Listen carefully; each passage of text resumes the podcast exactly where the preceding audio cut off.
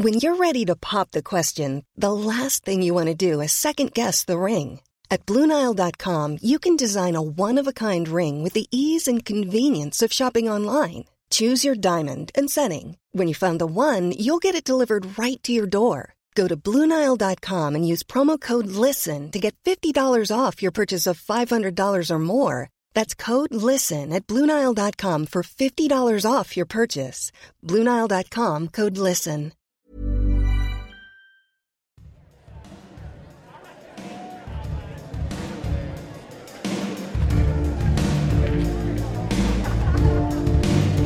Fratrie Rival, épisode 3 Les frères Winklevoss.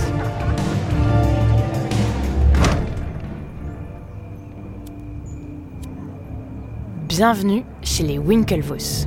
Cette famille vit à Greenwich, dans le Connecticut, une des villes les plus prospères des États-Unis. Dans cette famille extraordinairement riche grandissent deux jumeaux. Attention, quand je dis riche, c'est vraiment très riche. Greenwich, c'est un peu le Beverly Hills de la côte Est avec des tas de personnalités et célébrités qui possèdent des baraques énormes, des yachts et des voitures à ne plus savoir quoi en faire. Cameron et Tyler, ces deux jumeaux, sont de ceux-là. Leur père, d'abord professeur de mathématiques dans une grande école, a ensuite dirigé deux sociétés de conseil et a gagné un max de pognon jusqu'à devenir multimillionnaire. The American Dream.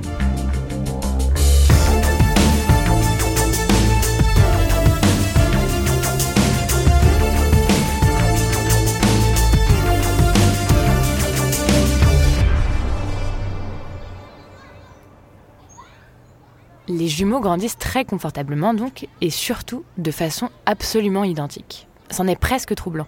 Ils pratiquent les mêmes sports, font les mêmes activités et les mêmes études.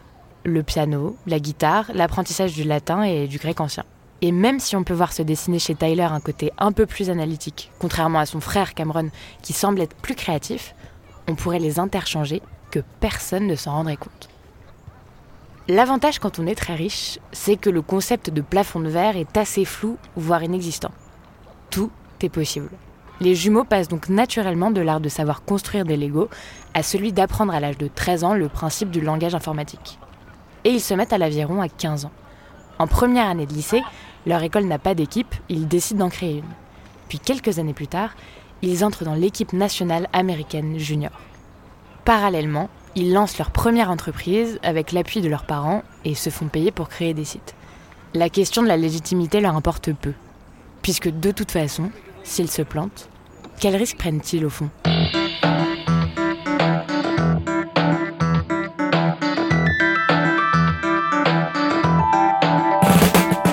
En 2000, les jumeaux ont bien grandi. Ils mesurent maintenant 1m95, ont une carrure de grands athlètes au teint hâlé, environ oblige. Ils ressemblent à Adonis en double et viennent d'intégrer la prestigieuse école Harvard pour étudier l'économie.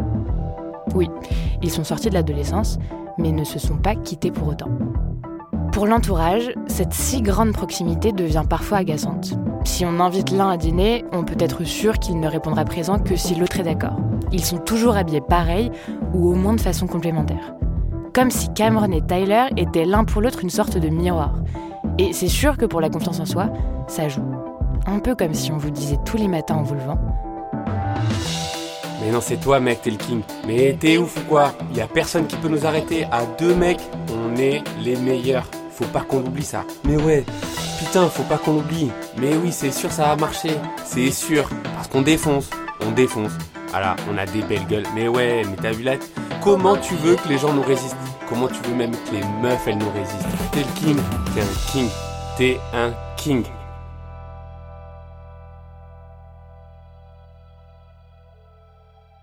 Cameron et Tyler ont tout à fait confiance de la force de ce duo, quitte à manquer parfois de modestie. Deux Winklevoss, c'est plus puissant qu'un seul.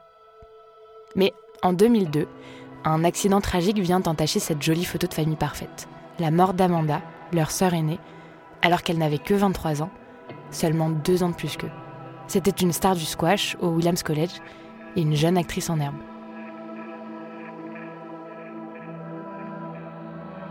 Une première enquête conclut d'abord à une mauvaise chute, mais une nouvelle investigation aboutit à un autre bilan. Il s'agirait plutôt d'une overdose de cocaïne, suivie d'un arrêt cardiaque. Ça faisait trois ans qu'Amanda souffrait de dépression. Pour Tyler et Cameron, cette nouvelle est évidemment un choc insoutenable. Leur sœur était un rayon de soleil. Mais chez les Winklevoss, on ne parle pas beaucoup.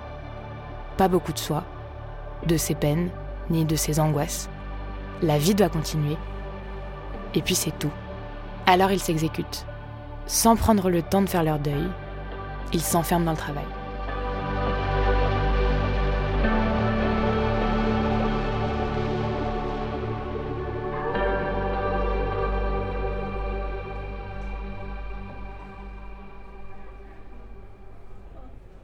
En décembre 2002, les jumeaux et leur meilleur ami, Divya Narendra, qui étudie aussi à Harvard, cherchent un nouveau moyen de communiquer entre étudiants. Ils ont l'idée de développer un site un peu sophistiqué où l'on peut se rencontrer plus facilement. Ce site, ils l'appelleraient Harvard Connection. Mais même si les deux jumeaux ont eu quelques expériences ici ou là en informatique, les compétences qu'il faut avoir ici les dépassent complètement. Ils doivent faire appel à un programmateur. Tout commence donc par un mail. Hi. Le trio demande à un étudiant en sciences en informatique de venir les épauler. We are very deep into developing a site Cet étudiant a une certaine réputation au sein de l'école, car il a déjà créé un site. which we would like you to be a part of Un site interdit depuis, qui permettait de classer les femmes selon leur physique. and which we know will make some waves on campus. Cet homme, c'est un certain Mark Zuckerberg. «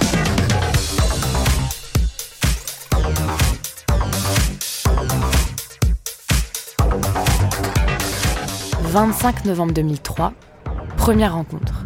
Tyler et Cameron, Divya et Mark se rejoignent dans une cafétéria de Harvard.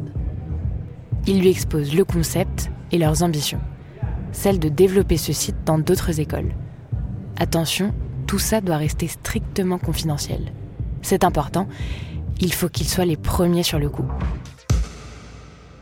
Zuckerberg accepte oralement et devient partenaire. On lui file tout ce dont il a besoin pour bosser, le mot de passe du site, l'accès au serveur.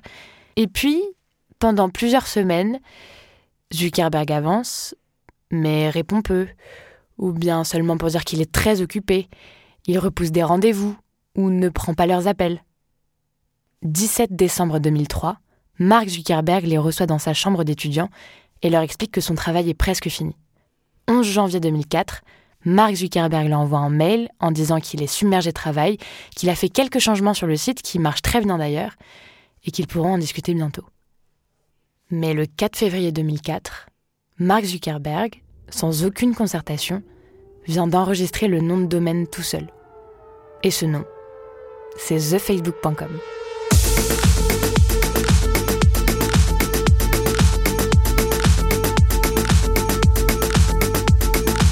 Pour y accéder, c'est gratuit, mais il faut remplir une fiche avec son nom, ses photos, ses commentaires, son statut, ses orientations religieuses, sexuelles ou politiques, et tout son parcours. Quand les jumeaux et leur ami découvrent deux jours plus tard l'existence du site dans un communiqué de presse publié dans le journal étudiant de Harvard, ils tombent des nues et envoient une lettre de mise en demeure à Zuckerberg. Pour les jumeaux, la trahison est absolue. Cameron a déclaré à ce propos Non, non, mais attends. Je sais pas si tu comprends là, je sais pas si tu réalises. Il a volé notre moment. Il a volé notre idée, cette putain d'idée là. C'est la c'est- ça sort de notre tête ça. Et en plus, il en a volé l'exécution. Le site est un carton. En quelques jours, plus de la moitié des étudiants d'Harvard s'inscrivent. Et en quelques mois, après avoir circulé dans les universités de Stanford, de Columbia et de Yale, Facebook fait des adeptes dans toutes les universités des États-Unis. 250 000 utilisateurs à la fin du mois d'août et 1 million à l'automne. Alors en 2004, les jumeaux fraîchement diplômés d'Harvard décident de porter l'affaire devant la justice.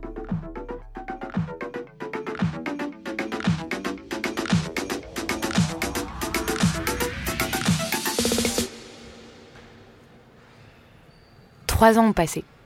L'accusé et les plaignants se retrouvent à la barre devant le tribunal fédéral du Massachusetts. Et on peut dire que les jumeaux n'ont pas chômé. Ils ont parcouru plusieurs pays du globe et ont continué de pratiquer l'aviron. En 2007, ils ont même gagné une médaille d'argent aux Jeux panaméricains de Rio. Ils arrivent donc au tribunal plus qu'en forme, costard cravate parfaitement ajusté, contrairement à Zuckerberg qui a juste l'air d'un geek malade. Mais Cameron et Tyler ne convainquent pas. Leur dossier est jugé trop confus, impossible d'établir la nature juridique des relations commerciales entre les deux parties. Pas de paperasse à présenter, seulement des mails, voire des messages vocaux, mais qui restent bien trop flous pour conclure à un vol. En février 2008, les jumeaux sont tout de même dédommagés. 20 millions de dollars et des actions Facebook d'une valeur de 45 millions de dollars lors d'un accord confidentiel conclu en 2009 pour solder les poursuites. Ces affaires auraient pu rester loin du grand public. Les jumeaux auraient pu continuer l'aviron, par exemple. Il faut dire qu'ils sont doués là-dedans. En 2008, ils sont arrivés finalistes aux Jeux Olympiques de Pékin. Mais ça, c'était sans compter sur la sortie en 2010 du film de David Fincher, The Social Network. We have an idea that we'd like to talk to you about. It's going to be online any second. This is going to be news. So should we send it to first? Just a couple of people. The question is, who are they going to send it to? Site got 2,200 hits within two hours? Thousand. 22,000. They don't want you, they want your idea. We don't know what it can be. We don't know what it will be. We know that it is cool. Let's sue him in federal court. If you guys were the inventors of Facebook, you'd have invented Facebook. Is there anything that you need to tell me? Les jumeaux sont joués par Armie Hammer et sont interprétés comme deux gars interchangeables, littéralement puisqu'ils sont joués par un seul acteur. Le film les dépeint comme deux énormes relous, deux clones ignares, pas sympas, au comportement robotique et dont leur mission est d'agir sans relâche contre leur rival, Mark Zuckerberg. Les Winklevoss sont décrits comme des méchants de l'histoire. Quant à Mark, il est perçu comme un geek génial, un peu maladroit, mais hyper attachant. Le film abîme un peu plus leur image, et ça aurait pu les rendre amers et les inciter à disparaître des radars. Dernier acte, hop, nos deux jumeaux quittent la scène médiatique, un peu ébranlés par la violence du grand public à leur égard, mais riches de leur fortune et de leur succès sportif. Évidemment, si vous avez capté les personnages, ce serait mal les connaître. Ils ne pouvaient pas s'arrêter sur une défaite. En 2012, ils lancent Winklevoss Capital Management, une start-up qui a pour but d'investir dans les start-up de la Silicon Valley. Sauf qu'ils essuient refus sur refus les uns après les autres. En fait, le Facebook Gate, si on peut l'appeler ainsi, a laissé plus de traces qu'ils ne le pensaient. On les voit toujours comme deux losers, un peu trop pushy. Vos dollars sont peut-être verts, mais ils sont marqués, leur explique un jour un jeune start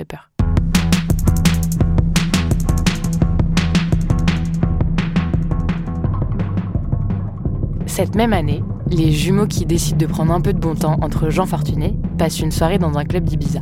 Entre deux DJ sets, cocktail à la main, un gars qui bosse pour la plateforme BitInstant leur parle de Bitcoin. Une monnaie virtuelle dont la fonction est de réaliser des paiements en ligne sans intermédiaire. Ni plus, ni moins. À cette époque, ni Wall Street ni la Silicon Valley ne s'y intéressent. C'est vu comme un truc mystérieux, voire carrément foireux, ou bien comme une monnaie utilisée par les trafiquants de drogue. Mais les jumeaux sont curieux. À leur retour à New York, ils achètent pour plus de 11 millions de dollars, ce qui correspond à 1% de la crypto-monnaie en circulation. Sachant qu'à cette époque, un bitcoin égale moins de 10 dollars.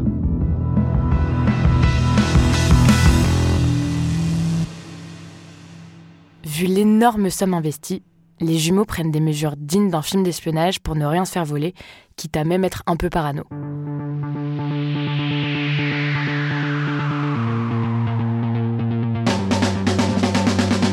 Les précautions extrêmes prises au moment de l'achat, notamment l'acquisition de plusieurs ordis dont on n'était jamais directement connecté à Internet, les jumeaux vont encore plus loin en cachant dans des coffres de banques américaines leurs clés privées, une suite de caractères comme un long mot de passe qui leur permettent d'accéder au portefeuille dans lequel se trouvent leurs bitcoins. Les Winklevoss ont l'idée de recopier cette clé sur une feuille de papier coupée en trois. Les trois morceaux sont ensuite placés dans trois coffres de banques différentes, situés un peu partout aux États-Unis. Ils en font quatre copies, à chaque fois partagées en trois bouts de papier. Bref, au total, 12 petits bouts de papier sont donc placés dans plusieurs banques américaines, dans tout le pays. Pour couronner le tout, ils organisent une demolition party de tous les appareils utilisés pour ne laisser aucune trace.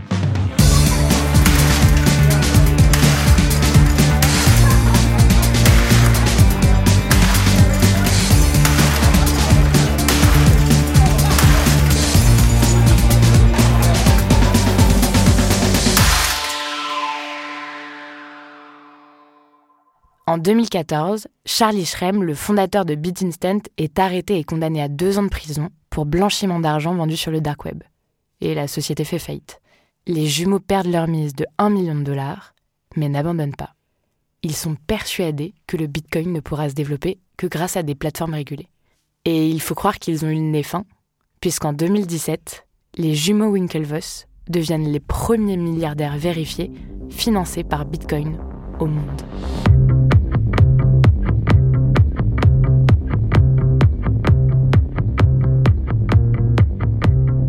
Fait, on a pris ces moqueries et on les a transformées en énergie pour aller de l'avant. On n'avait pas le choix. Beaucoup de gens se sont demandé pourquoi les frères Winklevoss ne s'étaient pas contentés de leurs millions récupérés suite à l'affaire Facebook pour ensuite passer à autre chose. Eh bien, tout simplement parce que ces gars en sont incapables. Déjà parce qu'ils sont le produit de l'ultra-capitalisme, ils ont grandi pour être des winners et gagner plein d'argent, mais aussi parce qu'ils ont une mentalité de sportif. La rumeur dit qu'un message privé de Zuckerberg aurait fuité à l'époque. Eux, je vais bien les niquer. Et que depuis, ils se seraient promis de ne jamais lâcher.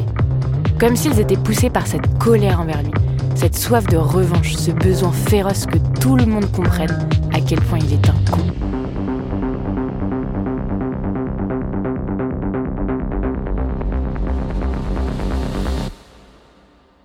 Il faut dire qu'ils n'en sont pas si loin aujourd'hui, ce qui d'ailleurs les amuse puisqu'on assiste à un bouleversement des rôles.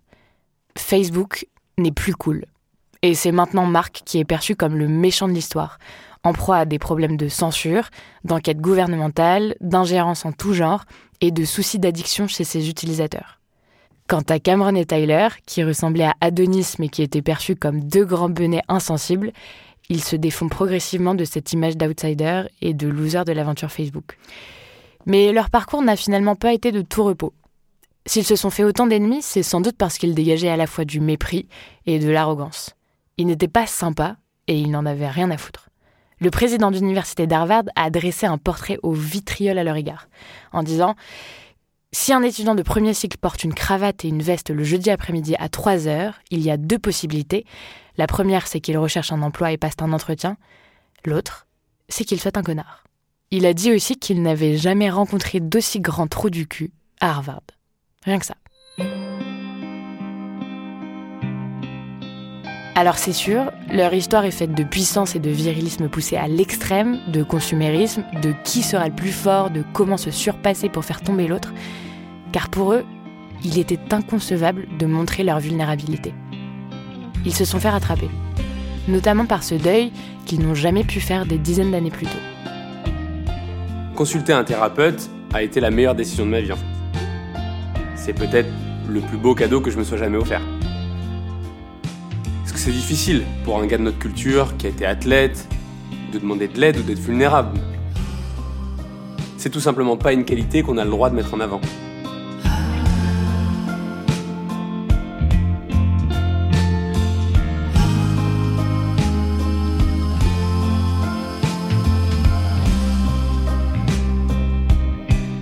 À voir donc ce que sera leur prochaine réussite ou leur prochain échec. Même si, comme le disent certains de leurs amis, ils ont quelque chose de la mythologie grecque. Si l'un mourait, l'autre crèverait dans les douze mois. Et là, ce serait vraiment le dernier acte.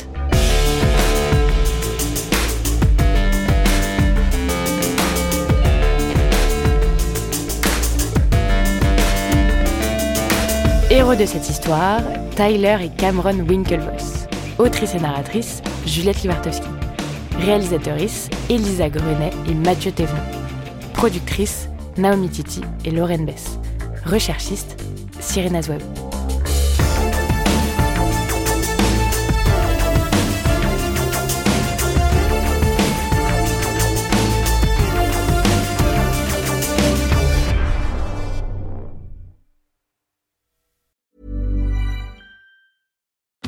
Join us today during the Jeep Celebration event. Right now, get 20% below MSRP for an average of 15178 under MSRP on the purchase of a 2023 Jeep Grand Cherokee Overland 4xE or Summit 4xE.